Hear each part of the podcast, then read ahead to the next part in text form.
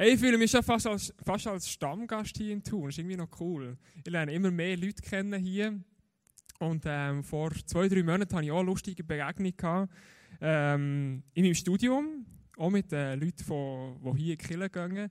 Der, der Dani hinter am Schlagzeug war so einer. Wo hockt der Dani? Ist er noch da? Ah, dort hinten hockt er versteckt. Ein krasser Typ, du sage ich euch. Ich weiß nicht, ob ihr, ob ihr ein wisst, was er macht. Ich habe ihn kennengelernt auf eine Art und Weise, wie man es sich nicht so vorstellen kann. Und zwar so ein als erwachsener Pfadfinder ein bisschen. Bei den Rovers heissen die, glaube ich, oder? Yes, Rovers, genau. Und wir im Studium, wir haben so ein Persönlichkeitstraining gemacht. Und bei diesem Persönlichkeitstraining ist es darum gegangen, ein bisschen rauszukitzeln, was aus uns vorkommt, wenn wir uns ein bisschen nerven und wenn die Leute uns ein bisschen mit Sachen belasten, die wir nicht so denken. Wenn wir müssen kilometerweise laufen, auch in der Nacht, und wir nicht wissen, was auf uns zukommt. Und äh, sie haben die ehrenvolle Aufgabe gehabt, uns besonders herauszufordern. Sie haben uns nämlich, äh, wo wir draußen müssen schlafen, zur Nacht um eins, haben sie uns geweckt und gesagt, hier habt ihr eine Karte, loslaufen auf dem Weg, der vorgegeben ist. Und ich so, ja gut, machen wir, super. Und dann kommen da einzelne Stationen. Und bei diesen einzelnen Stationen hat man gemerkt, oh, du wirst immer müder und es geht gegen morgen um 2, 3, 4 und du musst immer noch andere Aufgaben machen und es wird schwieriger.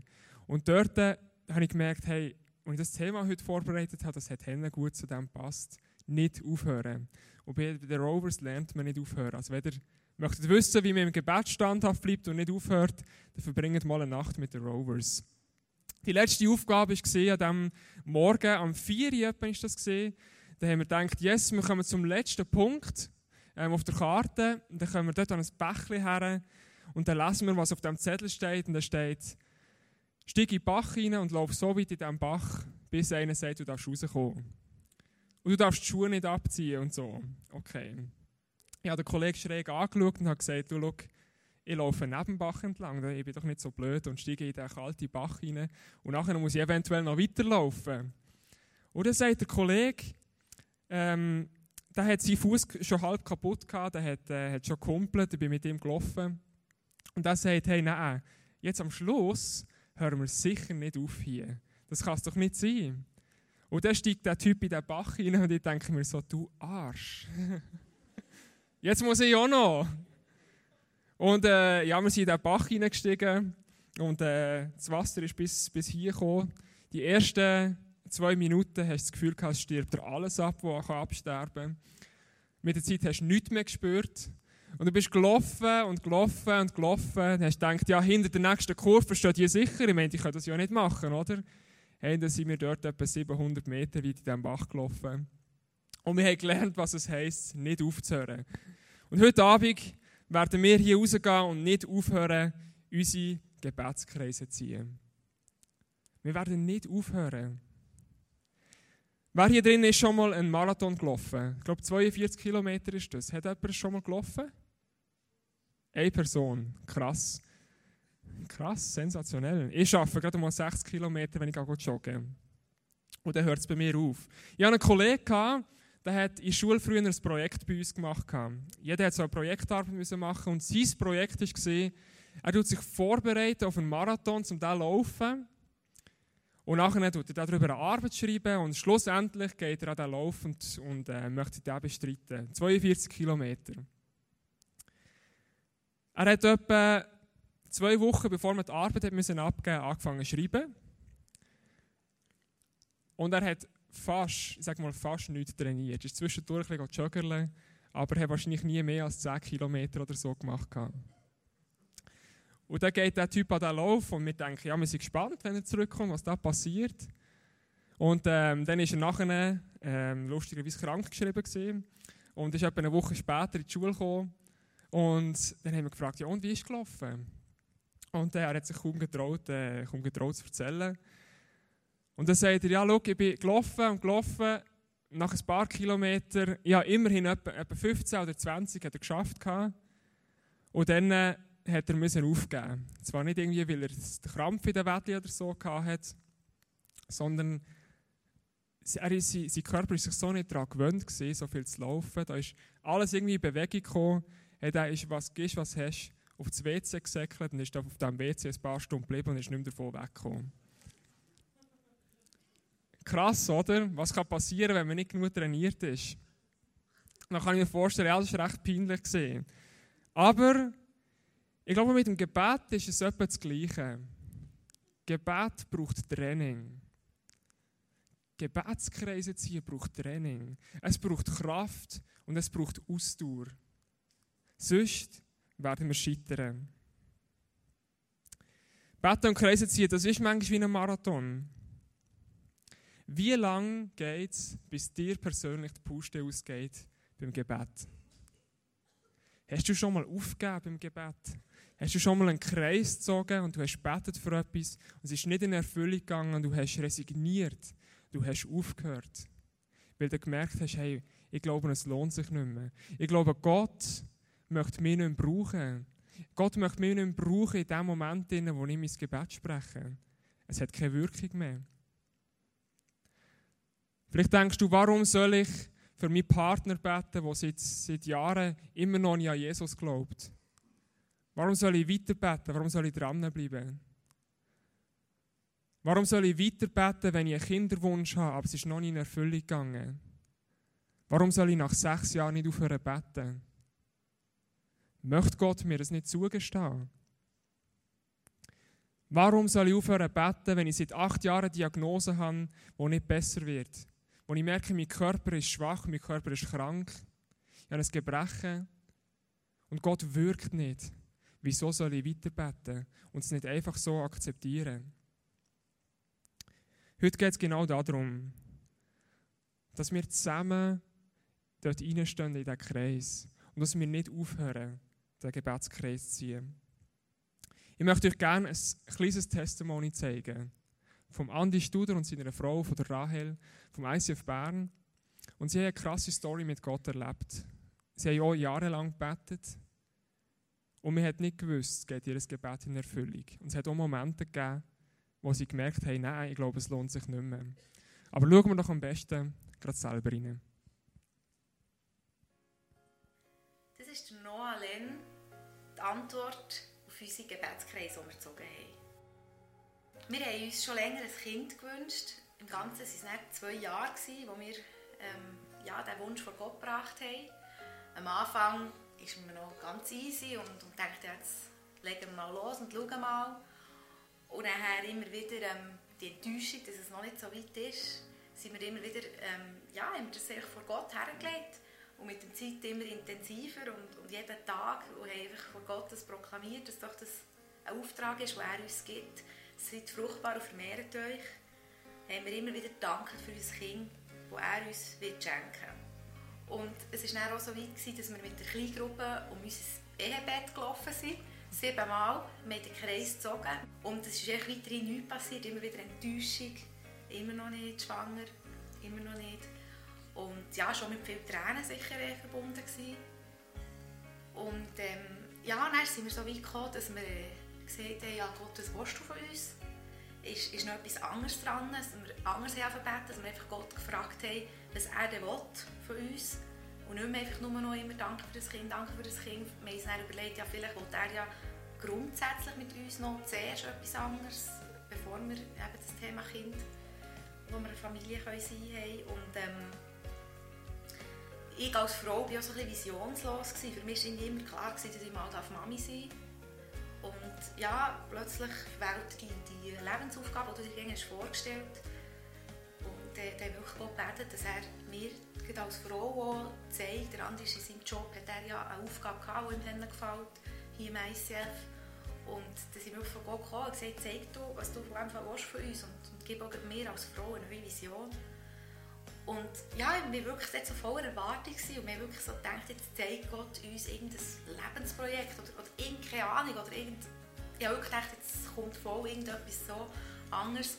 Und die Antwort war dann krass. Gewesen. Die Antwort, und einen Monat später, nachdem wir das Gebet gesprochen haben, bin ich schwanger mit Noah. Ja, wir waren so überwältigt von dieser schnellen Antwort, die Gott uns gegeben hat.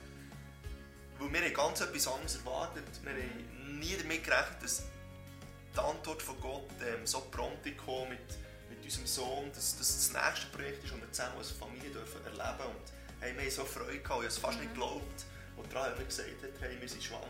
Mhm. Zuerst dachte ich, sie verarscht mich jetzt irgendwie, aber hey, es war wirklich so gewesen, und es ist so krass, dass das, äh, Gott so ernst genommen, unser Gebet und, und das Loslassen, was das so irgendwie Gott geehrt hat, dass, dass er gesehen hat, hey, es geht nicht um uns nur, wir, es muss uns gut gehen und unbedingt das Kind ähm, jetzt her, dass wir glücklich sind, sondern Gott hat auch gesehen, dass wir bereit sind zu hören, was er will, ähm, in unser Leben reinbringen und, und äh, schlussendlich ist, ist ähm, jetzt das das Nächste für uns, das Baby und wir sind so dankbar und wir haben weitergebetet für eine super Schwangerschaft, für einen Noah, dass er wunderbar herreift, dass er gesungen ist mhm. und auch für eine geniale Geburt und wir haben so eine 5-Stunden-Geburt bestellt hier bei Gott, weil wir jedes immer so gesagt haben, wir gehen für 5 Stunden, dass das innerhalb von 5 Stunden alles über die Bühne ist.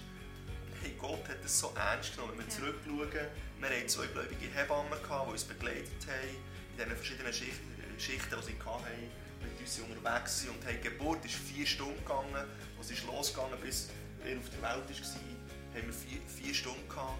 Und am Schluss als er auf der Welt war, haben wir mit der Hebamme zusammen im Gebärsaal einfach Gott danken, mhm. zu dritt. Und ihm merci gesagt für das wunderbare Geschenk, für die gute Geburt, die wir erleben dürfen. Mhm. Überwältigend zu sehen, wie Gott einfach lenkt und, und weiss, was wir brauchen und weiss, was der richtige Zeitpunkt ist. Und unser Gebet so etwas von ernst nimmt. Wir sind extrem dankbar ja. für das Geschenk. Wow, lass uns Gott einen riesen Applaus geben.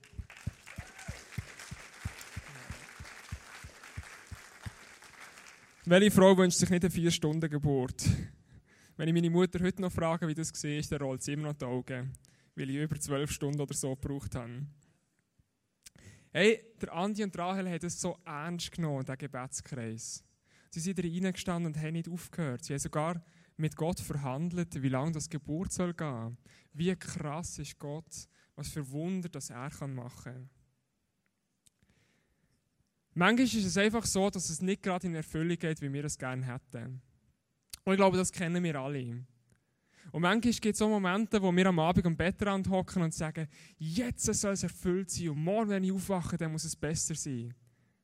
Das kennen wir alle hier drinnen. Aber wir kennen auch alle die Momente, wo wir am Morgen aufwachen und alles ist noch gleich wie am Vortag. Ich war letzten Winter mit meiner Frau und meinem Vater in Deutschland in der Ferien. Gewesen.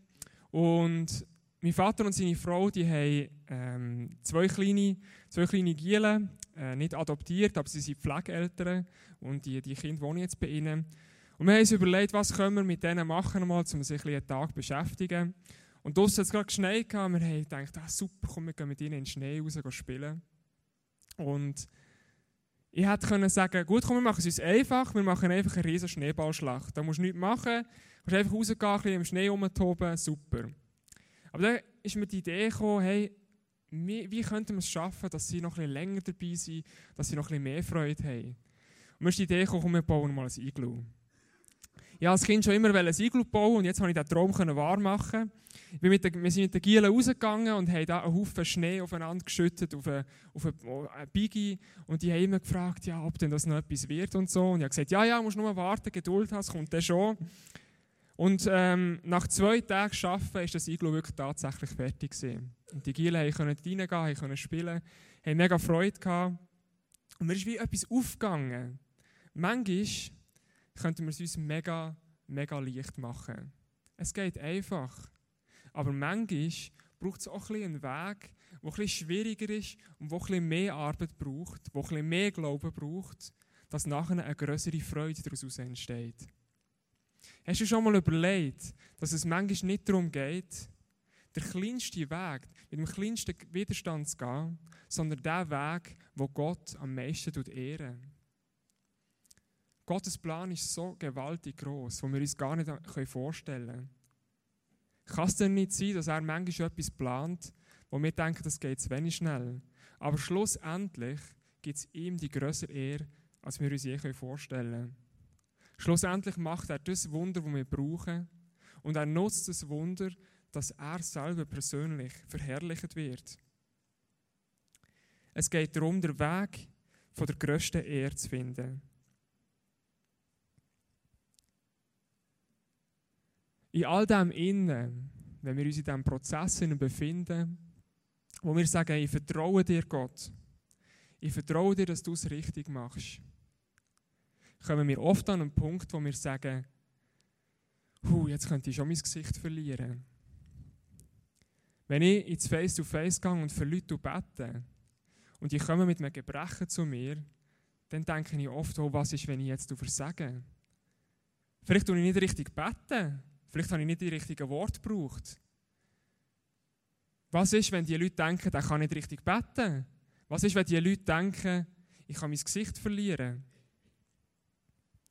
Ich musste lernen, dass es nicht darum geht, dass ich beim Betten mein Gesicht verlieren kann.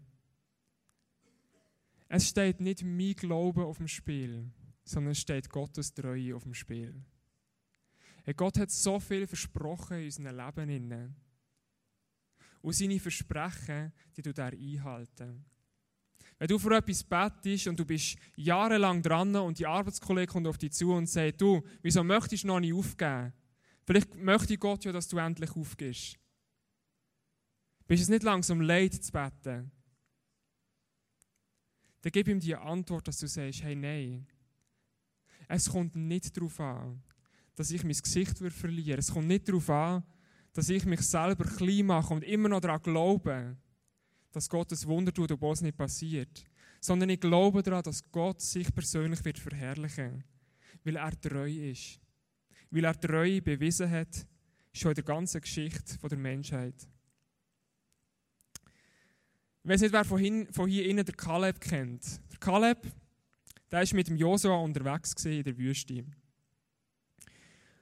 Und der Mose, der hat eines Tages im Josua und auch im Kaleb versprochen, hey, ihr werdet ins verheißene Land hineinkommen.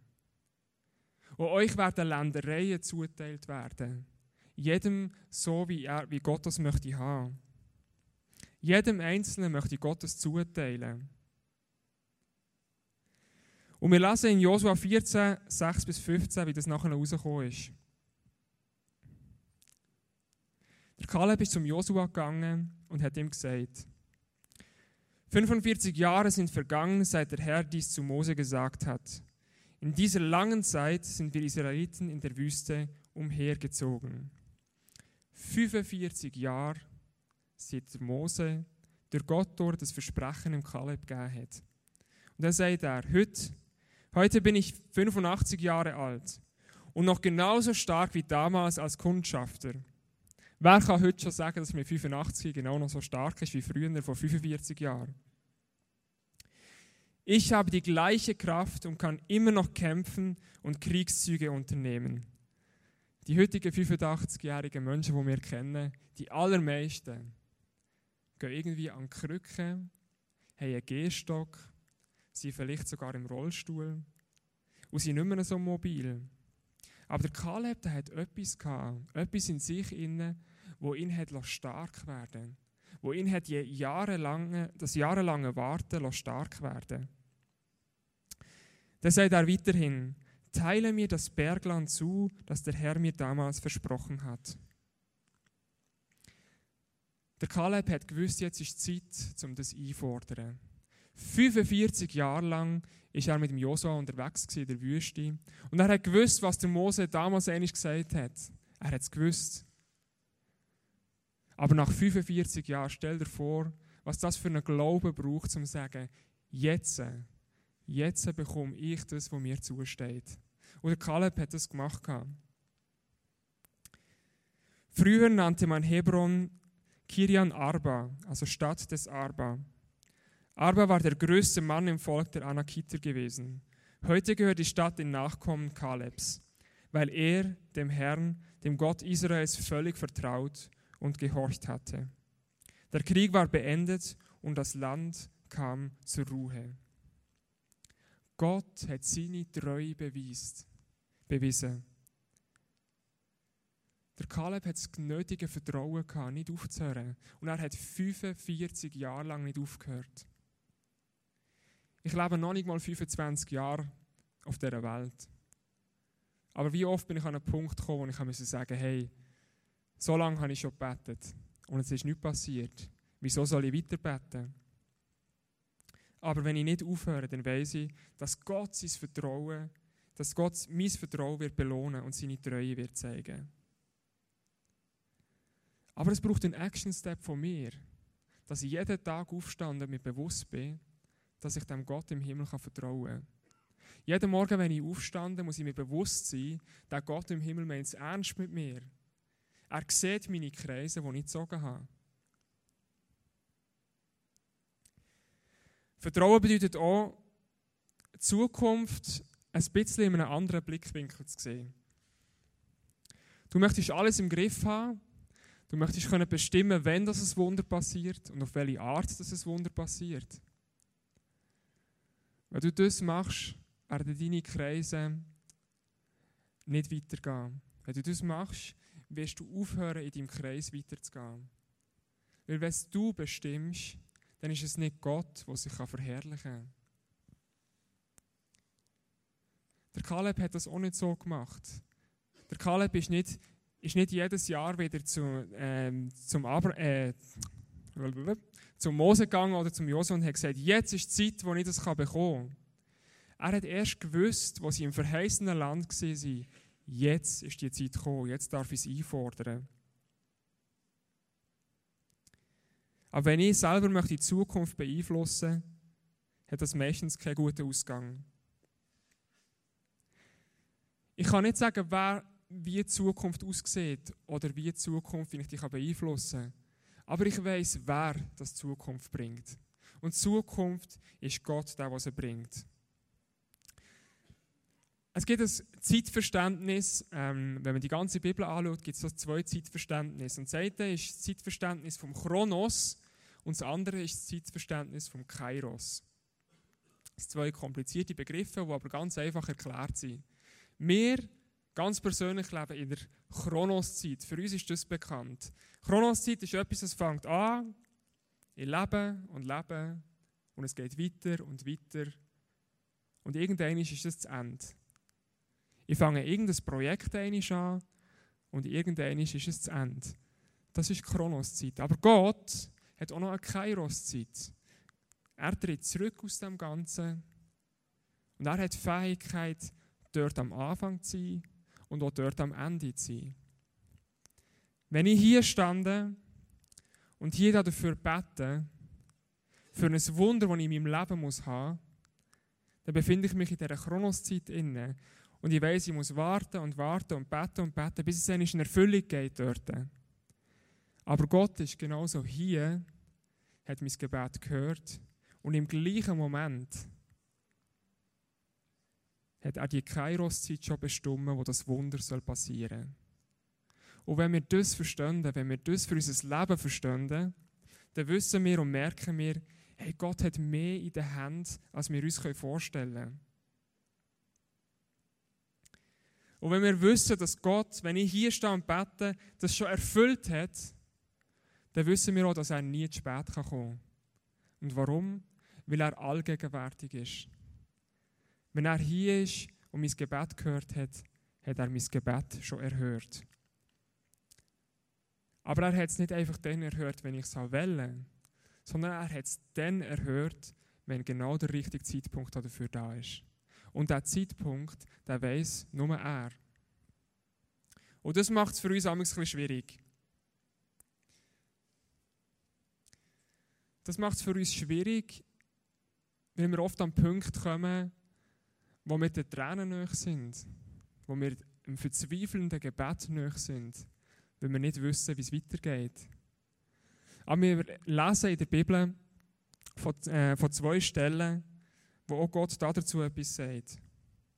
Wo Gott etwas dazu sagt, dass er unsere Tränen und unsere Gebete sammelt. Dass keine Tränen und kein Gebet vergebens ist. Im Psalm 56, 9 Du zählst all meine Klagen und sammelst all meine Tränen in einem Gefäß. Ja, du hast jede einzelne in deinem Buch festgehalten. Oder in Offenbarung 8, Vers 3. Dann kam ein anderer Engel mit einem goldenen Weihrauchgefäß, trat er vor den Altar. Ihm wurde viel Weihrauch gereicht. Er sollte ihn auf dem Altar vor Gottes Thron als Opfer darbringen, zusammen mit den Gebeten der Menschen, die zu Gott gehören.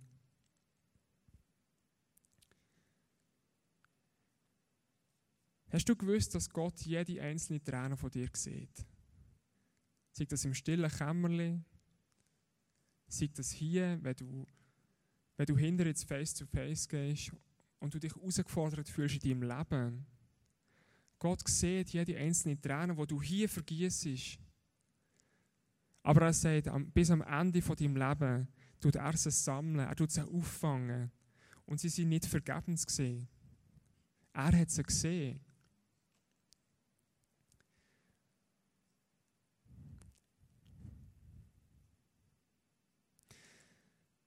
Was können wir denn tun, wenn Gott sowieso den Moment schon, schon sieht, weil es das der richtige Moment ist?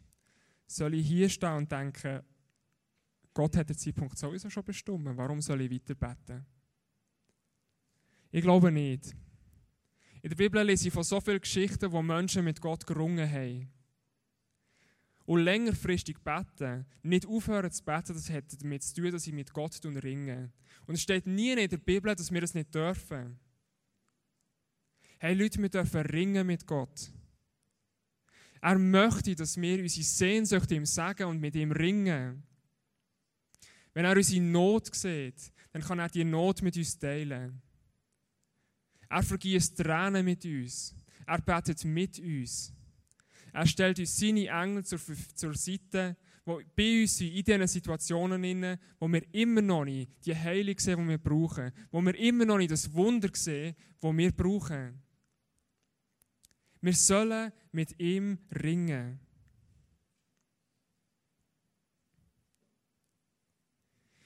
Weil Gott ist einer, der verblüfft. Wenn wir mit Gott ringen, wirst du plötzlich merken, dass Gott dich persönlich kann verblüffen kann. Dass er dich kann überraschen kann. Wenn wir die Zukunft anfangen, in Gottes Hände zu legen, dann kann man nie, nicht immer manchmal wissen. Weißt du, was dieser Satz heisst? Wenn wir die Zukunft in Gottes Hand legen, kann man nie, nicht immer, manchmal wissen. Ich habe diesen Satz in einem Buch gelesen und ich habe sicher zehn Minuten gebraucht, bis ich ihn richtig verstanden habe. Bis ich nachher gemerkt habe, dass drei Ziele weiter unten als er erklärt ist. Man kann nie, nicht immer, manchmal wissen. Bedeutet so viel wie alles ist möglich. Hey, wenn du das Vertrauen in Gott legst, wenn du ihm alle ärgst, ist alles möglich. Alles. Ich habe gestern einen Film geschaut. Das ist mir ganz spontan in den Sinn gekommen jetzt. Ähm, ich habe gestern einen Film geschaut und bei diesem Film ist, äh, ist es um einen Mann gegangen, der die Geschichte von dieser Welt verändert hat. Er hat vier Millionen Menschen etwa, hat er geholfen, dass sie aus der Gefangenschaft rauskommen. Er hat die Weltgeschichte prägt, indem er dran geblieben ist und nicht aufgehört hat. Er hat eine Vision für etwas gehabt. Und zusammen mit anderen Menschen hat er sich dafür eingesetzt, dass es umgesetzt wird und dass Menschen in Freiheit kommen. Und die Rede ist vom Lincoln, vom Präsident Lincoln in Amerika. Er ist dafür eingestanden, dass die Sklaverei in Amerika muss aufhören muss. Und das war nicht ein einfaches Unterfangen. Gewesen. Aber er hat nicht aufgehört, gehört dafür zu kämpfen. Und vier Millionen Sklaven sind auf einen Tag frei geworden. Weil er nicht aufgehört hat, das durchzubringen. Jetzt denkst du vielleicht, ja, so einer wie der Lincoln, der ist top qualifiziert dafür. Was soll das mir bringen? Ich bin nicht so ein Typ, der so etwas anreissen kann. Warum soll ich so einen Gebetskreis haben, wo, um so ein grosses, wo es um ein so grosses Wunder geht? Ich bin doch nicht qualifiziert dafür. Hast du gewusst, dass Gott nicht die Qualifizierten möchte, sondern er möchte die Berufenen selber persönlich qualifizieren? Du ganz persönlich bist berufen dafür, in die Gebetskreise hineinzustehen. Für den Kreis, den du angefangen hast zu ziehen, bist du berufen dafür. Und Gott ist der, der dich qualifiziert, das umzusetzen. Gott ist der, der dich qualifiziert, dafür einzustehen und dafür zu kämpfen, dass das Wunder in Erscheinung tritt. Gott ist derjenige, der dich dafür ausrüstet. Gott hat noch nie nach denen gesucht, die selber sagen, sie sind qualifiziert. Sondern er hat immer nach denen gesucht, die ihr Herz auf ihn ausrichten und sagen, Vater, ich bin parat. Mach du mich bereit dafür. Du du mich qualifizieren. Und das sollen wir in Anspruch nehmen. Das hat auch Jesus selber persönlich gesagt. In Matthäus 18, 18 sagt er das, glaube ich. Dass wir die Kraft haben zum Binden und Lösen auf dieser Welt. Hey, unser Gebet hat einen Einfluss in diesem Leben. Es ist nicht einfach so, dass wir ein bisschen Bitte, Bitte machen bei Gott und er tut dann ein bisschen seine Finger rühren, wenn es darum geht, etwas zu machen. Sondern wir haben die Autorität bekommen, Sachen zu binden und zu lösen in dieser Welt. Und darum hören wir nicht auf, die Kreise zu ziehen. Weil wir die Autorität von Gott bekommen haben.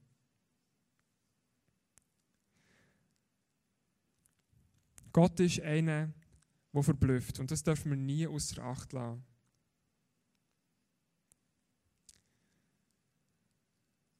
Wenn wir so Stories hören wie die Geschichte von Kaleb, dann soll das nicht einfach eine Story in der Bibel bleiben.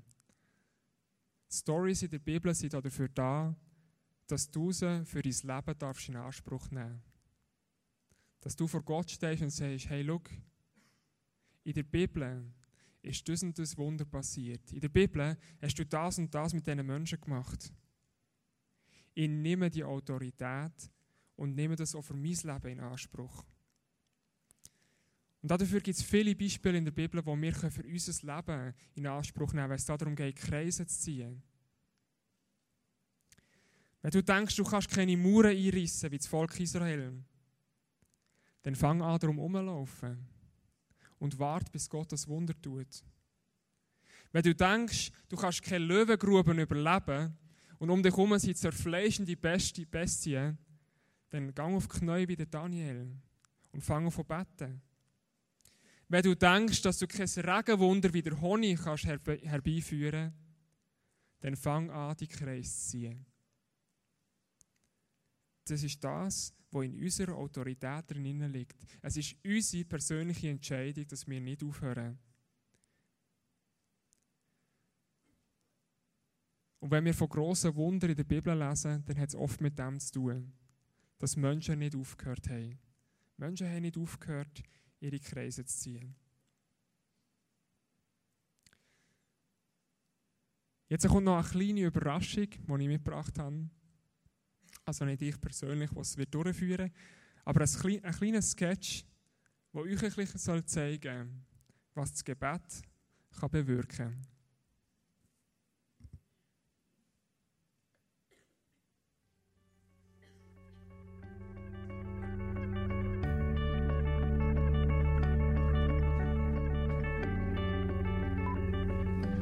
Werte Damen, werte Herren, ich habe euch heute das Vorrecht, eine App zu präsentieren, die alle anderen Apps, die Sie bisher kennengelernt haben, in den Schatten stellen wird.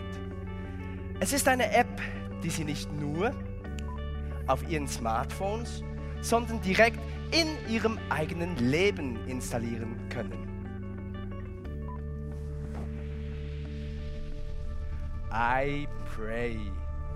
Und ich werde Ihnen sogleich drei wahre Geschichten präsentieren, die zwar von Schauspielern dargestellt werden, aber erzählen, was echte Menschen in unserem Umfeld mit dieser App bereits erlebt haben. Hier die echten Kundenfeedbacks.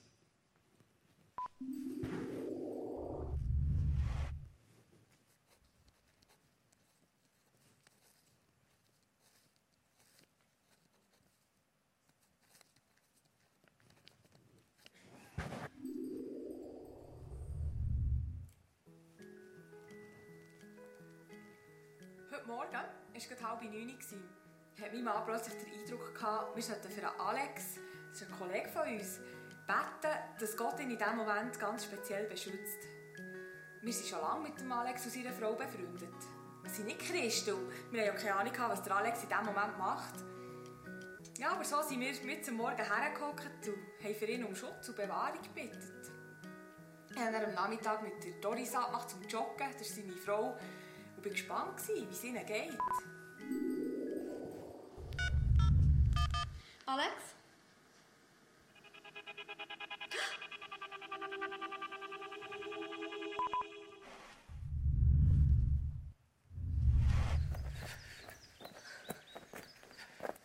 Du, wie geht's dem Alex? Wir haben das Gefühl, wir müssen für ihn um Schutz bitten. Echt? Aha. Hey, das ist mega speziell.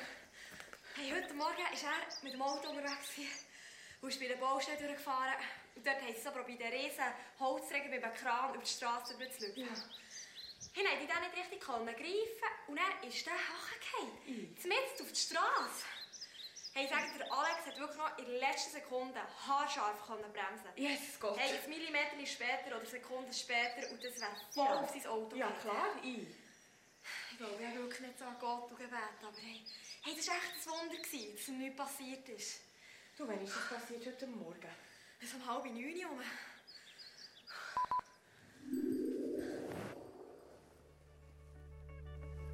Ihr Time Management mit iPray auf die Sekunde genau.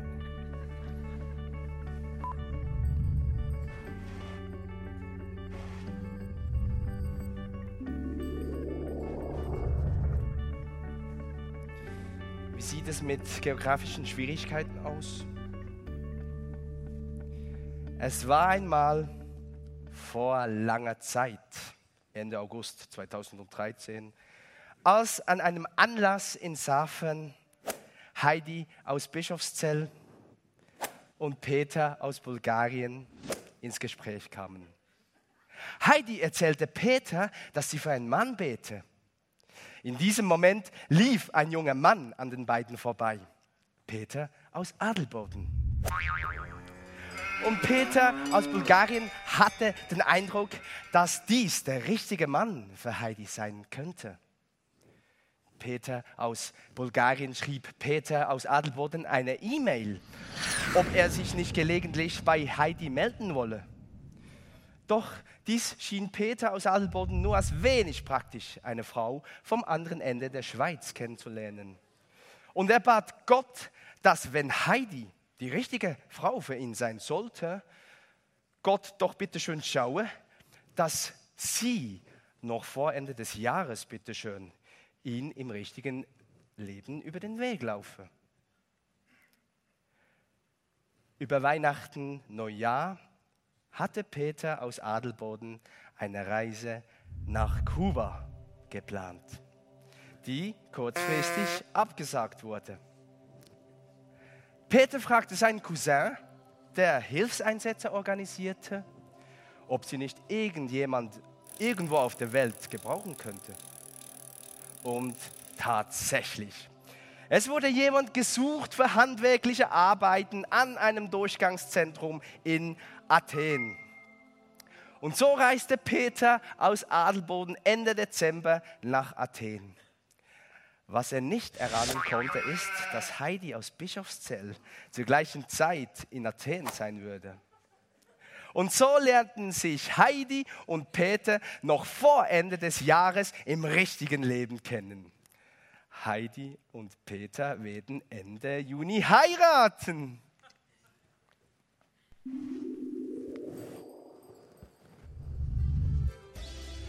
Und wer mir jetzt noch nicht glaubt, dass Heidi und Peter real sind, kann Ihnen gerne über die Wunschliste auf der Homepage heidi-peter.ch etwas zukommen lassen. Und dann werdet ihr bestimmt noch direkt von ihnen hören. I pray. Auch in Sachen geografische Hindernisse überwinden, absolut top.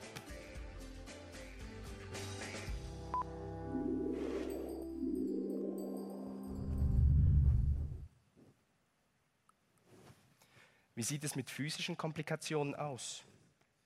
Lassen Sie mich Phil vorstellen, ein Mann, der als siebenjähriger Junge mit Epilepsie diagnostiziert wurde. Ihr Sohn leidet an Epilepsie. Die Krankheit kann zu häufigen epileptischen Anfällen führen, die definiert sind als ein krampfartiges, synchrones Entladen von Neuronengruppen im Gehirn, welche zu plötzlichen Verhaltens- bzw. Empfindungsstörungen führen können. Das bedeutet für das Leben von Phil, dass er massiv in seiner, seiner Mobilität eingeschränkt ist, weil er nicht zum Beispiel Velo fahren darf, er darf nicht schwimmen, er darf nicht Auto fahren. Und auch während eines Krampfanfalls ist das Verletzungsrisiko natürlich sehr hoch. Gott, es ist so schwer zu sehen, wie eingeschränkt mein Sohn ist durch die Krankheit. Und ich mache mir Sorgen, dass ihm etwas zustoßen kann, wenn er einen epileptischen Anfall hat. Bitte beschützt du ihn und heil du ihn von dieser Krankheit. Durch seine Krankheit lebt viel ein Leben, das seit seiner Kindheit geprägt ist von Zwischenfällen und Schwierigkeiten. Ähm, äh, eine andere Situation war, als ich in London auf die U-Bahn gewartet habe. Plötzlich hatte ich einen elliptischen Anfall und bin auf das Gleis abgefallen. Und ich meine, von dem mal nichts gemerkt, aber alle paar Minuten fährt dort eine U-Bahn durch und die hat keine Chance zum Bremsen. Und zudem kommt, dass die U-Bahn in London zwei verschiedene Stromschienen hat. Eine ist in der Mitte und eine ist in der Seite des Gleis. Und genau dort bin ich draufgefallen. Und äh, ich meine, die stellen mir Höchstspannungen, denen anzukommen, ist, ist lebensgefährlich. Ihr seid während dem letzten epileptischen Anfall auf offener Straße gestürzt und mit dem Kopf stark am Randstein aufgeschlagen. Wir haben jetzt eine Bildgebung gemacht vom Kopf und da drinnen gesehen, dass der eine Fraktur vor hinteren Orbitalwand heisst. Das heisst, bei Augenhöhle, hinten, der Knochen ist gebrochen und der Bruch geht sogar noch weiter bis hinten in die Schädelbasis. Das heisst, einerseits sind wichtige Gefäße und Nerven der Augenversorgung verletzt und andererseits gibt es eine Hirnblutung, das heisst, es blutet ins Hirn hinein, was zu einem erhöhten Hirndruck führt. Und das ist eine lebensbedrohliche Situation, die wir dringend operieren müssen. Zum Glück haben einige Freunde von Phil die App iPray bereits installiert. Gott, bitte lass die Operation gut gelingen und mach, dass der Phil keinen gesundheitlichen Schaden davon trägt. Im Namen Jesus Christus proklamiere ich über dem Leben von Phil, dass er gesund sein soll Du, Jesus, bist für alle unsere Krankheiten und Schmerzen am Kreuz gestorben. Und das nehme ich jetzt für viel in Anspruch. Jesus, heil oder viel endlich von dieser Epilepsie, dass er nicht mehr unter dieser Krankheit muss leiden muss. Bitte bist du am Phil jetzt ganz besonders nach und schau du zu ihm mit dieser schwierigen Situation. Die Operation, die der Arzt hervorgehabt hat, musste ich haben. Und meine Augen funktionieren immer noch einwandfrei. Und äh, Zudem kommt, äh, in dem Moment, wo ich auf das U-Bahn-Gleis bekam, äh, hat es keinen Strom auf dieser Schiene gehabt. Und die Transportpolizei konnte mich extrem schnell hochnehmen, bevor die nächste U-Bahn kam. Das sind jetzt nur äh, zwei von vielen Geschichten, die ich erzählen kann. Meine Mama sagt immer, Gott stellt mir extrem viel Schutzengel auf die Seite.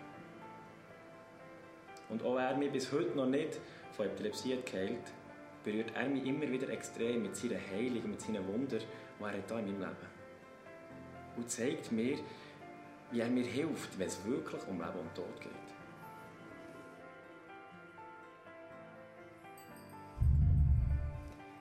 Verspreche ich Ihnen ein problemloses Leben mit iPray? Nein. Aber ich liebe diese Geschichten. Und wisst ihr, was die gemeinsam haben? Ich habe bettet. Mein Mann ist nichts passiert. Ich habe bettet. Ich habe bettet. Wir, Wir haben uns gefunden. gefunden. Ich habe bettet. Ich habe bettet. Ich habe bettet. Ich habe bettet. Ich habe bettet. Ich bin bewahrt worden. Planst du dein Leben noch selber oder betest du schon?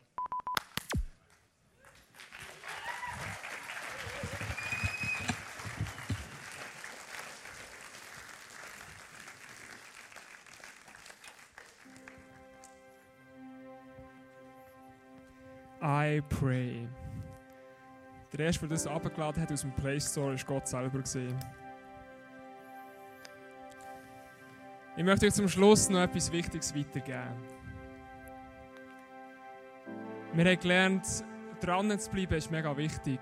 Es ist meine persönliche Entscheidung. Aber wisst ihr, mit meiner eigenen Entscheidung ist es nicht vorbei. Was ist das, was wir am Schluss von einem Gebet immer sagen? Das eine Wort. Und alle sagen Amen. Amen bedeutet so soll es sein. Wenn du dein Gebet zu Ende gesprochen hast und du hast Amen gesagt, dann ist das nicht das Ende, sondern es ist der Anfang von einem Wunder. Weil wir Menschen können nicht mehr machen als beten und einstehen dafür. Gott ist der, der dann anfängt, das Wunder zu tun. Als ich zwölf Jahre war, haben sich meine Eltern getrennt und es hat eine Scheidung gegeben. Und ich wäre nicht auf die Idee gekommen, dass ich dort drinnen muss mit dem Gebet einstehen muss. Wie hätte ich das sollen wissen mit zwölf Jahren in dieser Situation? Ich habe es einfach so hergenommen, wie es ist, mit allen Konsequenzen. Aber ich bin nicht reingestanden. Auch Jahre danach habe ich nicht gesehen, dass Gebet in dieser Situation mega wichtig ist. Noch immer ist die ganze Familie davon beeinflusst. Weil es einfach Sachen gegeben hat, die kaputt gegangen sind und wo der Satan ein kleines Spielwiese bekommen hat, um sich auszutoben.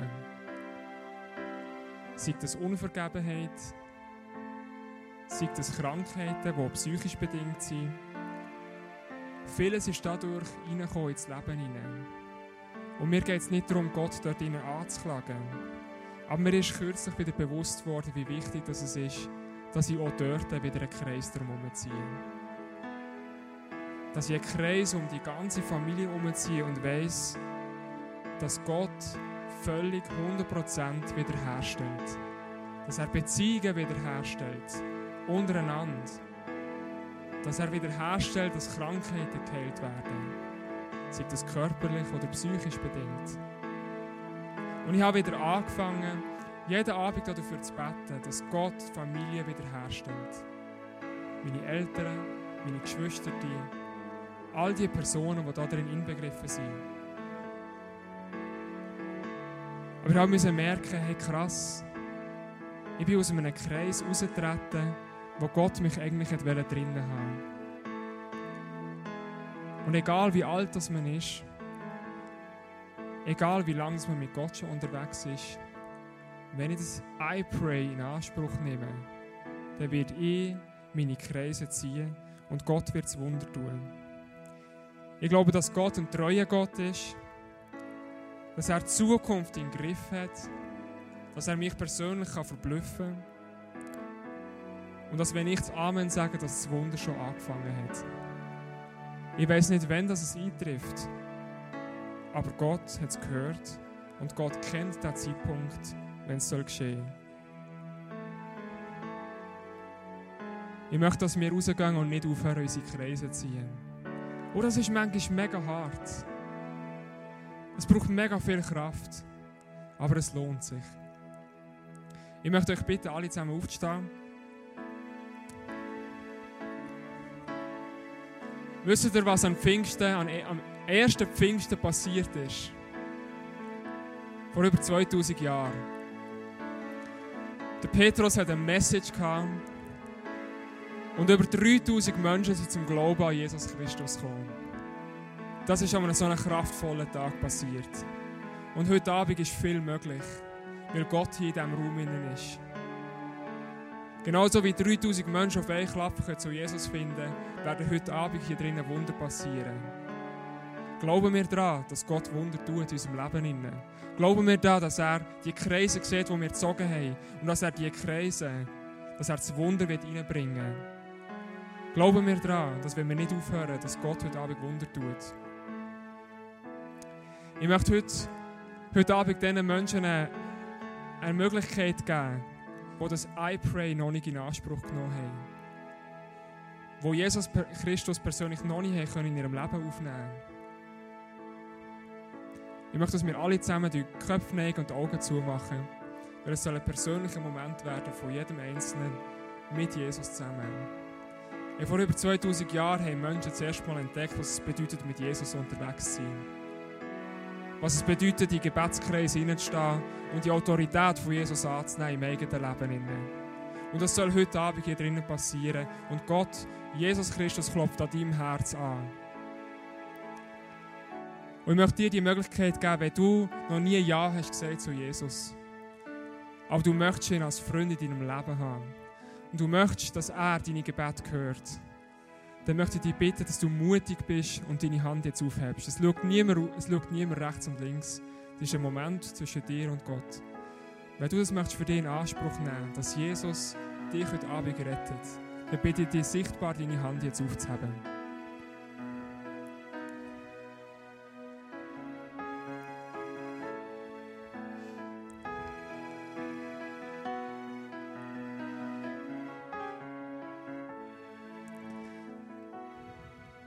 Jesus, du siehst, ich habe keine Hand gesehen heute Abend. Aber vielleicht gibt es Menschen, die ganz still sind in ihrem Herzen das möchten festmachen. Ich bitte alle noch die Augen zu schließen, dass sie zubleiben. Und ich möchte das Gebet vorsprechen, dass wenn du die Entscheidung mit Jesus möchtest treffen, ganz persönlich, dass du dich kannst treffen und das Gebet in deinem Herzen nimmst, darfst mitbeten. Und wir sind als ganze Church da dabei und jeder soll beten dafür, dass Menschen die Herzen retten heute Abend. Du darfst gerne mit mir mitbeten. Vater im Himmel, ich danke dir, dass du mein Leben siehst, mein ganz persönliches. Vor 2000 Jahren bist du auf die Erde gekommen, um mich zu retten. Du bist ans Kreuz gegangen für meine Sünden. Und bisher habe ich ein Leben ohne dich gelebt. Aber heute möchte ich es mit dir starten. Heute möchte ich I Pray in Anspruch nehmen, weil ich weiß, dass du der Retter von meinem Leben bist. Vater, ich möchte dein Kind sein und nehme deine Vergebung für mein Leben in Anspruch. Danke, dass ich dein Kind darf sein. Amen. Yes, lasst uns Jesus einen großen Applaus geben für das, was er gemacht hat vor 2000 Jahren.